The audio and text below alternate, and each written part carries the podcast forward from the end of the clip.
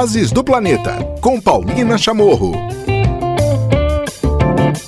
Mais de três décadas de atuação falando, contando, mostrando sobre a conservação no Brasil. Hoje eu tenho o prazer imenso de receber aqui no Vozes do Planeta a repórter Cláudia Geiger, que acaba de lançar o seu livro Diário de uma Repórter no Pantanal. Claudinha, é um prazer imenso te receber agora neste papel de perguntadeira para saber das suas histórias. Ai, como é bom te ver. Primeiro, é uma honra estar com você. Adoro, adoro vozes desde o início, desde o primeiro. Eu sou uma ouvinte assídua. Super admiro o seu trabalho. E é um papo de comadre, né, que a gente está tendo aqui. Esse é meu primeiro livro, meu filhotinho. Foi uma iniciativa que começou com o Documenta Pantanal, que me lançou esse desafio, por que não publicar meus escritos? E eu, apesar de trabalhar com audiovisual, televisão, as pessoas acostumadas a me ver assim nas reportagens, eu gosto mesmo de escrever e escrever e muito, não durante o campo. Os meus caderninhos de campo, eles, eles vão crescendo antes de eu sair para as reportagens, nas pesquisas. Aí quando eu volto, ali eu acrescento meus pensamentos, as minhas impressões, as coisas que eu trouxe dessas viagens. E aí esse livro tem um pouquinho disso. Esses trinta e poucos anos eu comecei lá no Espírito Santo, mas eu concentrei o livro mais no bioma Pantanal, um pouco de Amazônia, um pouco de Cerrado. Então, me conta, são 30 histórias e deve ter sido um tremendo desafio, né? Poder chegar nessas 30 histórias com bastidores, com, enfim, com todo aquele molho delicioso de uma grande roubada também, né? De, pode te proporcionar uma grande reportagem de campo. Não tá livre de roubada, mas a gente acaba esquecendo das roubadas e só lembra das delícias e Com das certeza. maravilhas. E as pessoas só veem né? as coisas lindas também. Exato. É, foi assim, na verdade eu já tinha muita coisa escrita quando eu, eu comecei a, a organizar pra gente publicar, que eu vou escrevendo ao longo dos anos. Aí eu comecei a reler. Aí quando você começa a reler, você começa a relembrar, aí acrescenta coisas. E outras foram acontecendo ao longo do processo de criação do livro. Então, tem coisas bem antigas, logo que eu cheguei ao Centro-Oeste, e coisas assim, atuais que aconteceram três, quatro meses antes do livro ir para gráfica. Uhum. Então, assim, eu, eu consegui colocar um pouquinho junto com a, com, com a editora, com a Heloísa Vasconcelos e também com a Mônica Guimarães, a gente foi escolhendo porque senão é, é muita coisa. A gente tem tanto tempo de estrada, né, Pauli? E a gente começa a lembrar, a puxar a memória emocional, a puxar as reportagens, os assuntos. Se a gente for colocar tudo, fica muito. E aí tem, tem histórias pitorescas, tem coisas que eu fui descobrindo junto com os pesquisadores, tem as roubadas, do tipo, nem tudo são flores. Tem os personagens, Tem os né? personagens. personagens que você também foi construindo ao longo. Tem algo muito importante quando a gente fala sobre um bioma, no caso, né? Eu tô aqui na Mata Atlântica, né? Eu vivi- me desenvolvi na Mata Atlântica, então é natural que eu fale bastante de Mata Atlântica. A Amazônia se divide, mas. é, e você, né? São 24 anos, né? De Pantanal. Só de Pantanal Só de Pantanal. quase 25. E aí, falando dos personagens, é, é legal de poder falar dessa permanência, né? De, desse pertencimento, de quanto tempo precisou para você tornar, se tornar né, um ser pantaneiro, porque é, quando você fala, você fala com essa leveza das águas, você fala com essa sazonalidade do tempo, do Pantanal, você, você, você entranhou isso, né? E é interessante, Pauli, que eu sou cria de Mata Atlântica, eu sou capixaba de Cachoeiro de Itapemirim. Eu até explico isso no livro, logo no- na primeira, vou dar um spoilerzinho, porque tem muita gente que acha que eu nasci em Mato Grosso do Sul e que eu sou pantaneira. Mas não, ah, eu, eu cheguei ao Centro-Oeste adulta pela TV Globo já para ser jornalista. Nunca tinha pisado lá. E aos poucos, com a ajuda das comunidades tradicionais, dos pesquisadores, dos pantaneiros, eu fui entendendo aquela imensidão. E não é fácil, porque muda, né? O Pantanal são 11 pantanais em um só. Cada região tem uma característica, até mesmo as pessoas que moram agem e falam diferente. Então você tem que se permitir. E aí eu, eu levo adiante sempre um conselho que eu recebi na época, no meu início de carreira como repórter de rede nacional na Globo, que foi do Schroeder, que foi um dos meus grandes mestres. Ele falou assim: mantenha o olho novo. Sabe aquele olhar de primeira vez, quando Uhum. a gente se apaixona Sim. e o olho brilha? Sim. Então, assim, o meu grande desafio é ir ao mesmo lugar, estar no mesmo bioma durante 24, quase 25 anos e toda viagem ter aquela sensação de primeira vez. Exato. Porque quando você se abre, você acaba sendo generoso com quem está ali, porque vai te trazer uma novidade. Porque quando você chega achando que você já conhece, você deixa passar muita coisa, da percepção mesmo, né? Do sentimento, da, do lugar. E agora, quando você começa sempre a exercitar como é que era aqui no ano passado, como é que estava no mês passado, você começa a perceber as diferenças que são gritantes e óbvias, e você começa a, a- a perceber as transformações sutis, que são essas que a gente precisa também prestar atenção. Porque quando vem um grande incêndio, quando foi 2020, você estava com a gente eh, noticiando o mundo todo chocado com a catástrofe no Pantanal, aquilo é muito óbvio, né? A destruição, a devastação, o perigo. E depois que passa? Isso. O que Quem- acontece? Então, essa permanência que é super importante. E aí você puxou um gancho que é interessante para você nos contar, né, do desafio que é contar histórias de um ambiente, é, de um bioma que é o menos impactado ainda do Brasil, ao mesmo tempo tem uma ocupação com uma cultura de um povo que está completamente adaptado, né, faz parte do bioma, né? Acho que talvez seja o, o único que a presença humana é complementar, né? No caso, né? no- ne- falando do pantaneiro. E ao mesmo tempo tem essa grandiosidade do- das águas, a grandiosidade das secas, das migrações, do- de transformar-se é, a cada ano, né? Esse desafio, é, como é que ele foi para você? Como é que você começou a entender ele dentro na sua cabeça para contar essas histórias? Ah, eu tive mentores maravilhosos, né? Eu tive Neiva Guedes, bióloga, eu tive Almir Sater, eu tive Manuel de Barros. Então, assim, o que, que acontece quando você se propõe a ficar, como você disse, em um lugar e entender aquele lugar, que foi o que eu fiz? Você começa a buscar a razão de tudo. Então, no livro vocês vão encontrar muito isso, até a explicação do processo de evolução geológica do Pantanal. Eu voltei É, você fala Pantanal era mar? eu vou, exato, tem um capítulo que esse eu não vou dar spoiler, porque pra mim também foi o que eu mais gostei de descobrir. Todo mundo fala, ah, o Pantanal foi, foi mar, não foi? Tá, vai ter que comprar o livro. Mas assim, a parte da- da- das rochas, tem um outro capítulo que são as rochas que falam, que contam histórias. E ali no Pantanal você tem uma coisa, e isso o Manuel, ele me ensinou muito com seus textos, e depois ele me contou que ele falou a mesma frase pro Guimarães Rosa. Eu me achei. Pensa, Manuel de Barros, quando era vivo, falar a mesma coisa que falou pro, Rosa. Ele falou assim: o Pantanal não é um paraíso. O Pantanal é um lugar dramático. O Pantanal é um lugar de fortes. Porque a gente está acostumado a olhar a planície pantaneira como um lugar lindo, né? Aquelas imagens. A novela agora ajudou muito a propagar a informação sobre o Pantanal.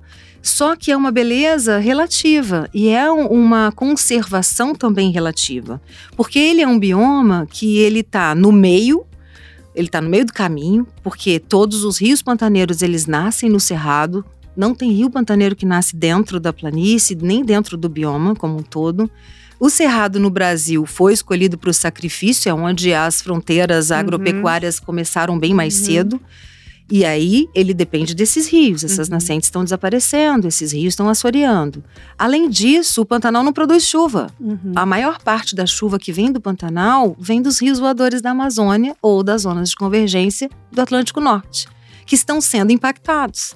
Então você tem o Atlântico que está com a água mais aquecida, então você tem uma produção menor de umidade que acaba chegando, você tem a floresta amazônica que está sendo cada vez mais devastada, e você tem uma, uma- uma- um volume de umidade lançado no ar que tem se reduzido. Eu já ouvi você falar sobre isso com o professor Uhum. Nobre. A gente vê muito essa, essa preocupação.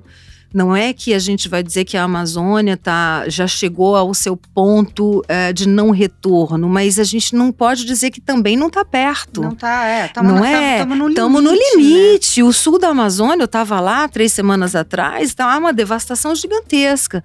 E isso reflete no Pantanal. Uhum. Então, um lugar que só existe porque tem regimes de cheias e secas, que é o que a gente chama de pulso de inundação, começa a secar, Desde 2018 a gente não tem cheia. Uhum. Você está alterando um ecossistema ali naquele lugar.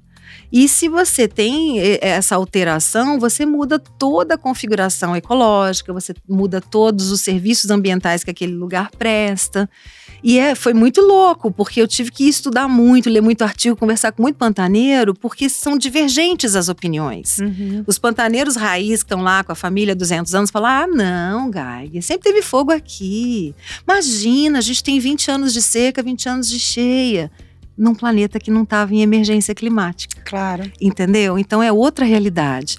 Então Quando isso estão se esgotando outras fontes. Exato. Então a gente precisa olhar, e eu falo bastante isso, e graças à ajuda dessas pessoas, eu fui conseguindo entender um pouco mais desse, desse quebra-cabeça e tentar trazer para as pessoas que a gente tem que aprofundar o olhar, tem que olhar com um olhar de pertencimento. Não é porque eu não tenho uma propriedade no Pantanal, não é porque 95% do Pantanal são propriedades privadas que eu não vou me preocupar com esse lugar.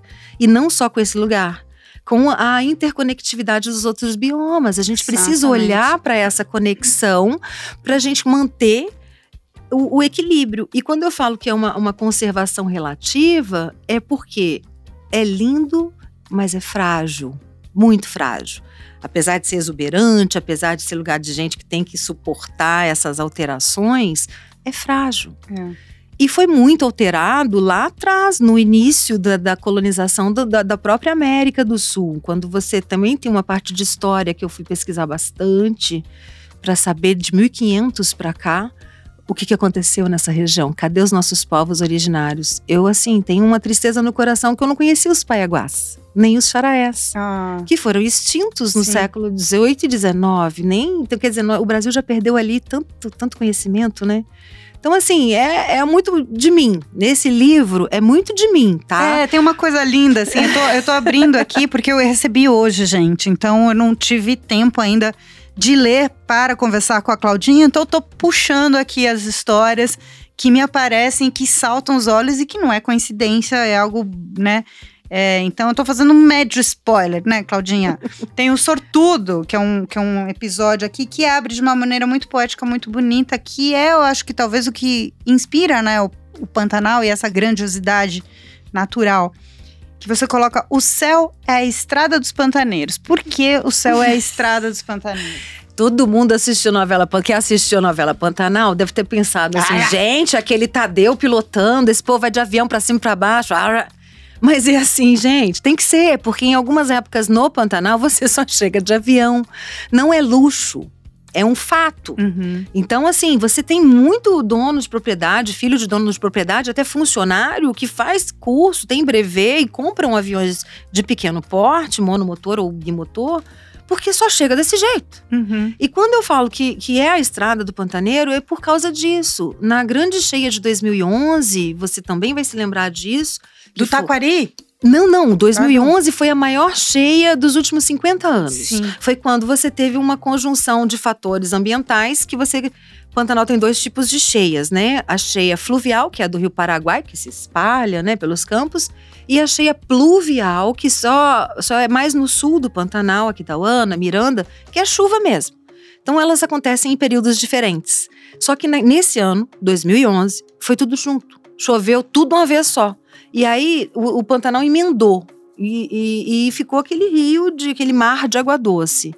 E ali a gente via que com o avião, os, os pantaneiros, os fazendeiros, que ainda não tinham conseguido retirar todos os seus funcionários que estavam nos telhados das casas, porque a água chegou muito rápido, eles jogavam cesta básica de avião. Eles passavam, jogavam a cesta básica em cima do telhado, até que chegassem bombeiros, marinha, para retirar aquele pessoal. E isso é um exemplo dessa enormidade pantaneira. E logo em seguida, no ano seguinte, 2012, não teve essa cheia, já começou a secar, e agora a gente está em 2022 seco ao extremo. Então é um lugar de, de desafios. Por isso que o avião e o céu é uma estrada. E os caminhos das águas também. Tem hora que você não chega de avião também, porque as pistas estão inundadas. Teve uma história, não sei se tá no livro, mas eu lembro que a gente conversou muito. Eu tava, inclusive, trabalhava ainda na, na Rádio Eldorado, é, quando se começou, e até te convidei para você contar Isso, essa história, eu eu, acho que é uma. É uma, é uma grande. Eu já tô aqui com perna pra cima, você que tá Ai, nos é- é papo de assistindo comadre, também. tá? É, a você gente que tá nos esqueceu de assistindo você. também.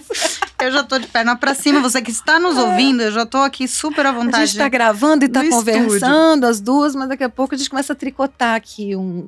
Que é uma coisa muito impressionante disso, né? Você acabou de falar do fogo é, e do impacto e como vem crescendo, né? Tudo isso no, no bioma. Mas naquela época, estamos falando o quê? De 10 anos atrás? Mais um pouquinho, um acho. pouquinho mais de Paulinha, 10 é anos. aí, é. O que aconteceu, né? a- Teve uma grande cheia, mas você optou por contar a história de um rio que transborda, de um rio eh, numa linha muito sensível e muito bonita, tanto que ficou na minha cabeça até hoje. Eu lindo. digo, te, te convidei Uhum. para contar essa história, né? Como é nesse relato de uma repórter né, no Pantanal a escolha do tom para a emoção, né? Que é algo que é super importante dentro da comunicação. Eu gosto muito de, de falar sobre isso, né? Uma comunicação amorosa, né? Como eu falo. Como você desperta através da emoção a, a urgência de um momento ou explicar tudo aquilo que está acontecendo, fazendo as conexões naturais necessárias. Pauli, eu acho assim, é, isso é meu de, de vida. Eu acredito que as pessoas, o ser humano, só se envolvem quando elas se emocionam. Então, o sentimento que você desperta vai fazer a pessoa prestar atenção naquilo que você está fazendo. Às vezes você emociona pela tristeza, pela alegria, pela raiva, pela indignação, mas você desperta um sentimento, você desperta a pessoa. Então eu sempre busquei isso. E o meu desafio é, é buscar o olhar de quem está em casa, da pessoa que está aqui em São Paulo, que está em Brasília, que está no Rio, que está lá no Nordeste, que não vai ter oportunidade nunca de ir conhecer o Pantanal por alguma questão de vida, não pode viajar ou não, não é ali a prioridade, mas que gosta de saber. Então eu tento fazer com que os meus olhos sejam os meus olhos e também o, o olhar desta pessoa. E trazer as histórias contadas a partir disso, a partir de quem mora no Pantanal e a partir de quem vai receber a informação. E eu também adoro história, eu, eu adoro, adoro pesquisa, adoro tentar entender o porquê. Eu costumo dizer que eu sou aquela criança de três anos que não saiu da fase do porquê. Eu sempre tenho uma pergunta logo em seguida, porque eu sempre quero aprender alguma coisa a mais para tentar compartilhar. E a emoção foi o caminho de, de fazer as pessoas sentarem no meio de um monte de dificuldade, às vezes de vida. A gente teve um momento de pandemia, gente que perdeu pessoas muito queridas, que perdeu emprego, que viveu uma situação muito difícil e ainda está. E a gente estava no meio de um fogo. Aí eu fui falar do taquari, que é essa, É, essa, um essa, essa pra- história para você. Para quem não sabe, o Pantanal ele tem dois grandes rios. O Taquari é um desses rios, mas o maior de todos é o Rio Paraguai, que a gente fala que é a espinha dorsal. Todos eles nascem no Cerrado, Taquari também, numa área em Mato Grosso, e o, o Rio Paraguai também há- nasce nessa área em Mato Grosso. E as lavouras, ao longo dos, dos anos, das décadas, as pastagens, elas foram se aproximando. E no caso das nascentes do Taquari, tem uma diferença muito grande, porque é um rio que a gente chama de rio de leque aluvial. Sabe aquele rio que abre, se espalha na planície, aí volta na época de estiagem, volta para o seu leito. A gente na escola estuda muito o rio Nilo, né? Que tem o delta do Nilo, todo Uhum. mundo lembra. Ah, Uhum. o Nilo, os egípcios, é mais ou menos isso. Porque geologicamente é um rio jovem comparando com o Paraguai. E aí, rio de leque aluvial, ele muda de curso, naturalmente. Então, ele um, sei lá, um século, dois séculos, um milênio, ele tá correndo para lá, depois ele vem para cá. Mas com essas alterações todas que foram feitas desde os anos de 1960 e 70, porque existia no Brasil uma necessidade, uma política de governo de você plantar, né, o plante que Uhum. o João garante, né, Uhum. de você produzir soja, produzir arroz, produzir proteína. Então, o centro-oeste do Brasil, nesse período, nos anos de 1960 e 70, foi a área onde houve, grande, houve um grande incentivo público, até com dinheiro mesmo, para você produzir. E muita pesquisa. Uhum. Porque o solo do Cerrado e o solo da região pantaneira são solos pobres. Você teve que corrigir solo, teve que criar sementes e tudo isso, fazer a mistura de raça para ter ali. E aí você não tinha tanto conhecimento, começou-se a estudar, mas houve uma abertura muito grande de áreas. justamente onde nascem os rios. Uhum. Aí, quando você tira a vegetação nativa, quando você tira a proteção do solo, porque o, o, o rio que nasce no, cer no cerrado, ele tem uma função muito grande de distribuição de água durante meses. Porque o bioma cerrado, quando você olha, você só vê um terço dele. Dois terços estão embaixo da terra. Aquela floresta invertida, a cabeleira está debaixo da, Uhum. da terra com raízes. E os rios pantaneiros, eles dependem disso. Aí quando você tira isso, você deixa a terra exposta. Uhum. Vem a chuva, leva toda aquela terra para dentro do rio. E o Taquari ficou entupido. Era um dos rios mais pescosos que a gente fala. Eu fui pesquisar a Uma colonização. tragédia ambiental e social. Ainda é, né, Pauli? Porque assim, eu, meu pai já é falecido há 15 anos, meu pai pescou muito no Taquari e é muito engraçada essa história. A gente é lá do Espírito Santo e eu vim morar no Centro-Oeste, meu pai vinha aqui pescar com os amigos. E assim, ele sempre falou que é o melhor rio para pescar. Eu falei, pai, não, não deve ser o mesmo rio que você está falando, né? Porque o que eu conheço eu atravesso a pé, com água na canela. Não tem mais, né, em vários trechos. E você tem ali um desastre ambiental, porque essa, esse assoreamento que a gente chama de avulsão, né, quando vai juntando muita terra, o, a água do rio se espalha, ela, ela arrebenta a borda, né, ali a margem, Hum, Carreando sedimento. tudo e abre caminho em cima Uhum. das propriedades. Então, assim, gente, tem casa de fazenda que você entra de barco na sala. E o, e o fazendeiro perdeu tudo, perdeu tudo, ou ficou só um meinho.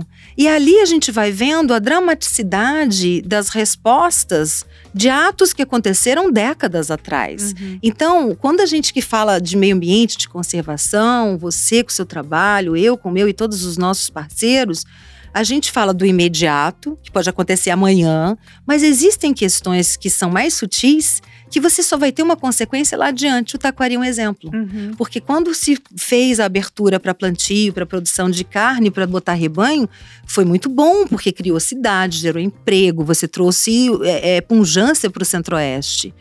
Mas a consequência surgiu três décadas depois.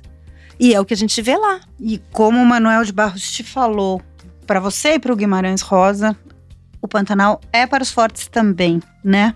E é, é para os fortes também, e essa, esse tipo de resiliência e de adaptação é muito surpreendente, não só das pessoas, como do ambiente também, né?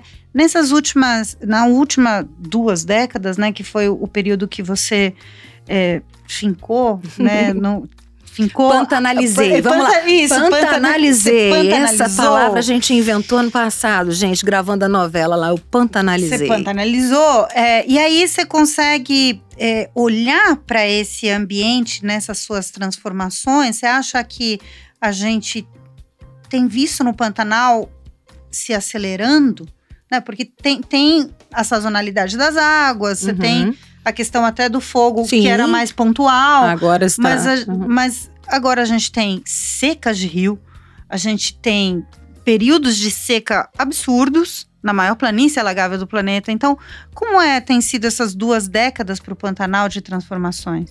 É, para mim, eu vou falar do meu olhar, não é, é- Existem algumas das questões que eu vou falar agora que já tem constatação científica, mas é muito também da minha percepção de andar por lá É, todo é. mês, né? Relatos de uma repórter no Pantanal. Exatamente, mudou muito, Pauli. Tem lugar que eu conheci em 1998, 1999, que não existe mais. Ou virou pasto, ou virou lavoura. E você olha e fala, gente, mas vem cá, aquele rio passava ali, ele tinha. Sabe? Você vai reconhecendo ou não reconhecendo porque não tem mais. Uhum. Então, hoje a gente vive uma situação no Pantanal que é uma situação limite. A gente fala muito do, da- da- do ponto de não retorno da Amazônia, mas o Uhum. Pantanal está na mesma. Por quê? Porque as lavouras, as aberturas de área, como está mais seco, você vem aquela questão, né? Ah, não tem mais cheia. Ah, então vai aproximando. É aquela história do come-come daqueles jogos de antigamente, né? Vai vindo pelas bordas e agora já chegou na planície. Uhum. E você teve uma mudança também de, de mãos de muitas propriedades, muitas famílias pantaneiras tradicionais que vinham ali com a pecuária extensiva, que é quase orgânica, respeitando o sobe e desce das águas, se descapitalizou e acabou vendendo para outros pecuaristas que têm uma, uma- um modelo de produção mais voltado para o Planalto, que é colocar um número de gado maior do que por hectare do que o ambiente comporta, ou abrir mais áreas para pasto. Então, assim, teve muita mudança. Você tem muita alteração. Vou te dar um exemplo muito prático. Em dezembro de 2017, não é tão longe, eu fui gravar um Globo Repórter lá na Ecolândia, no Rio Negro, exatamente no mesmo lugar onde gravaram a novela Pantanal. Exatamente no mesmo lugar, na mesma curva de rio, na mesma praia da Juma. Dezembro de 2017. A água, o nível do rio, estava no mínimo dois metros. A gente levou a Caroline Lostenberg, que é bióloga, pesquisadora das ariranhas, a gente estava falando de ariranhas. A gente não conseguia ver as locas, porque a margem do rio já estava cheia de já água. Cheia. Exatamente. Eu fui fazer outro Globo Repórter em dezembro de 2021, no mesmo lugar. Foi quando eu tirei a foto que é a, a, a base para a ilustração do livro. Eu atravessei o rio a pé com água na canela. O mesmo rio, no mesmo lugar. Ficou dois metros, dois, três metros. Simples assim. Uau. E aí, é, esse tipo de situação, porque tá lindo do mesmo jeito. Quem uhum, viu a imagem, né, viu que tá lindo, o rio tá maravilhoso. E ainda tem jacaré, ainda tem peixe, ainda tem ariranha.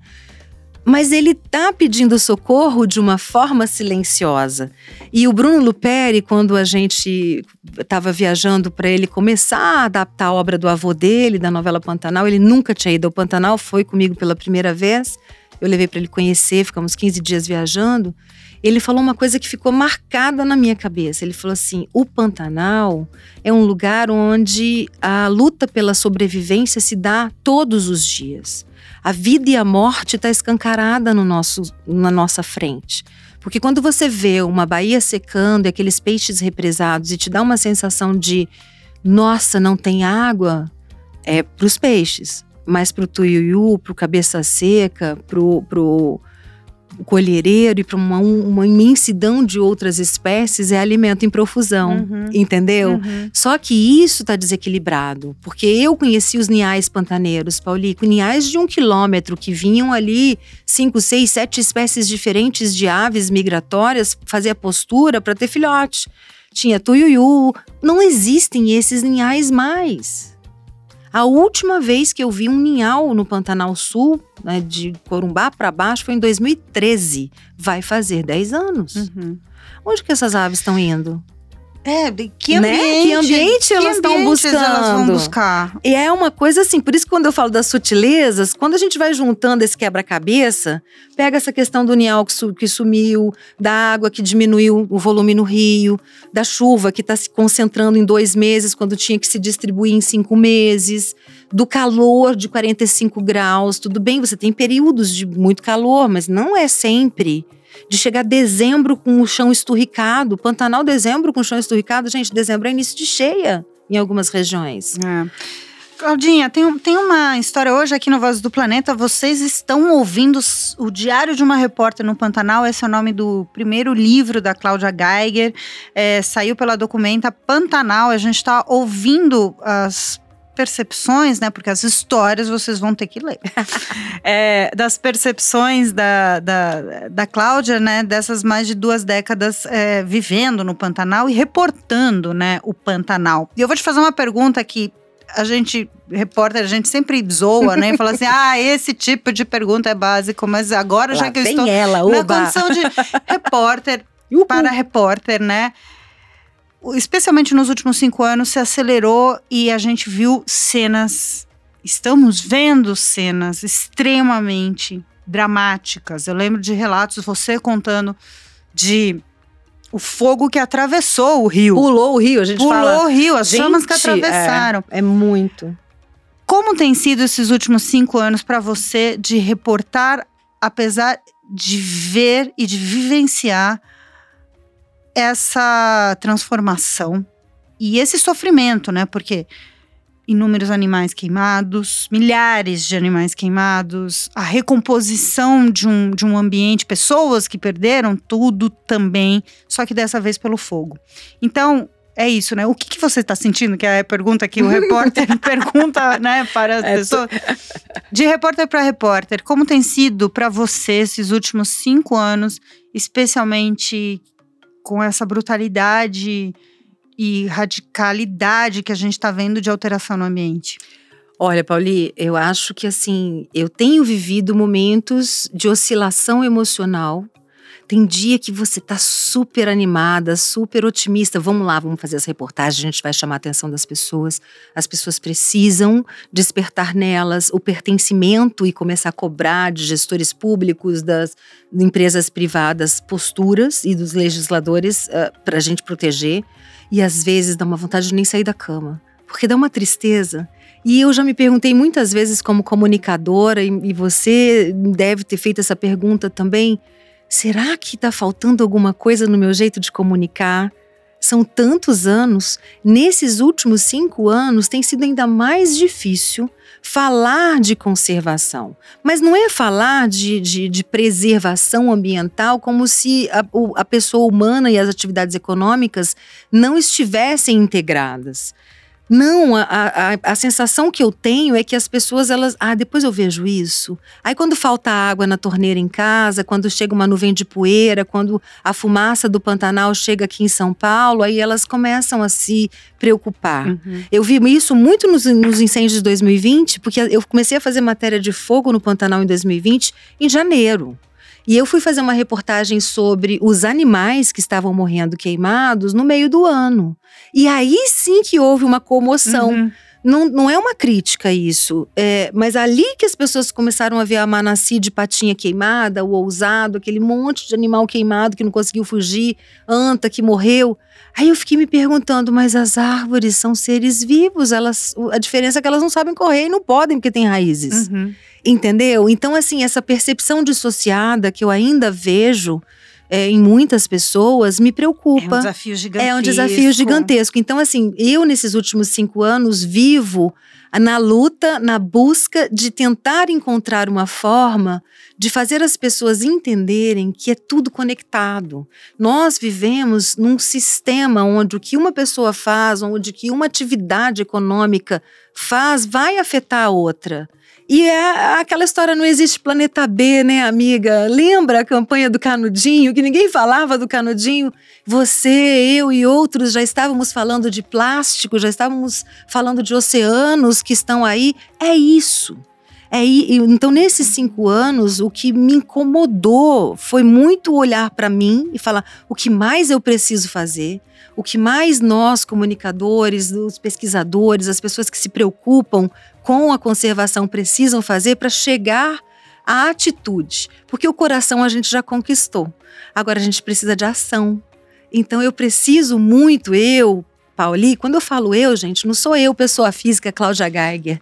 Somos nós que trabalhamos com isso, vozes do planeta. Você tem muita gente trabalhando para trazer informação informação aprofundada, informação séria. O que a gente busca hoje é conquistar vocês. Não é aqueles que já nos conhecem. São vocês que estão olhando ali e estão falando: quem são essas duas que estão papeando aí? que livro é esse? Essa mulher que parece uma juma dentro d'água aí, ó.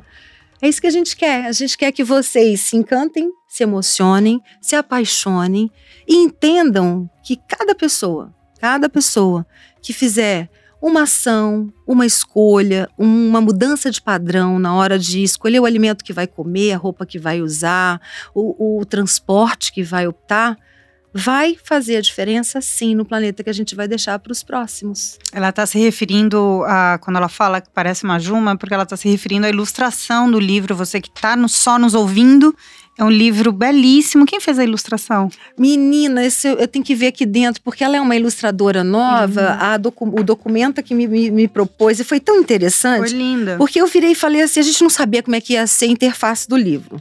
Eu tenho um milhão de fotos, né, Paulinho? Tem entre 24 anos de Pantanal, você já imaginou a quantidade de foto, de vídeo, de story, de tudo que a gente tem. E aí a Mônica virou para mim e falou assim: Eu não acho que eu vou botar uma foto sua, não. A Mônica Guimarães do Documenta.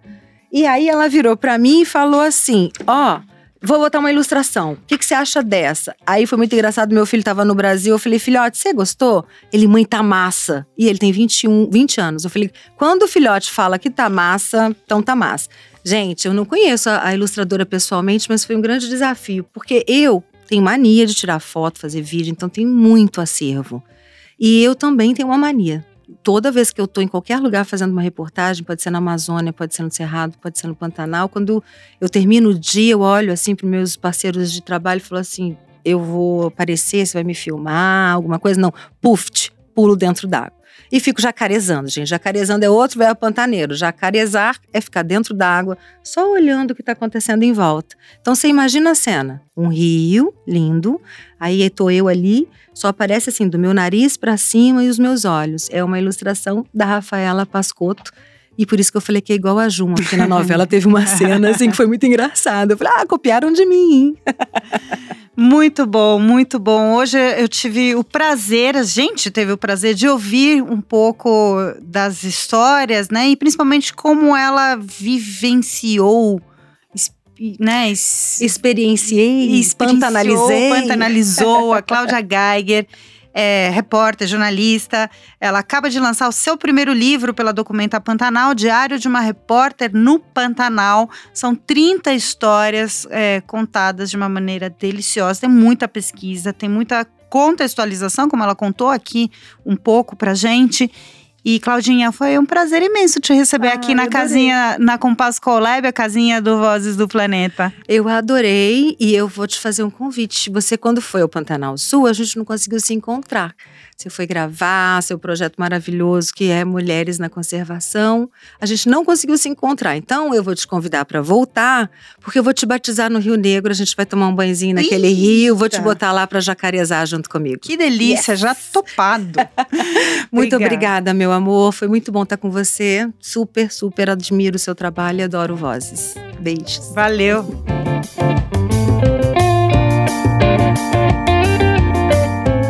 Vozes do Planeta, com Paulina Chamorro.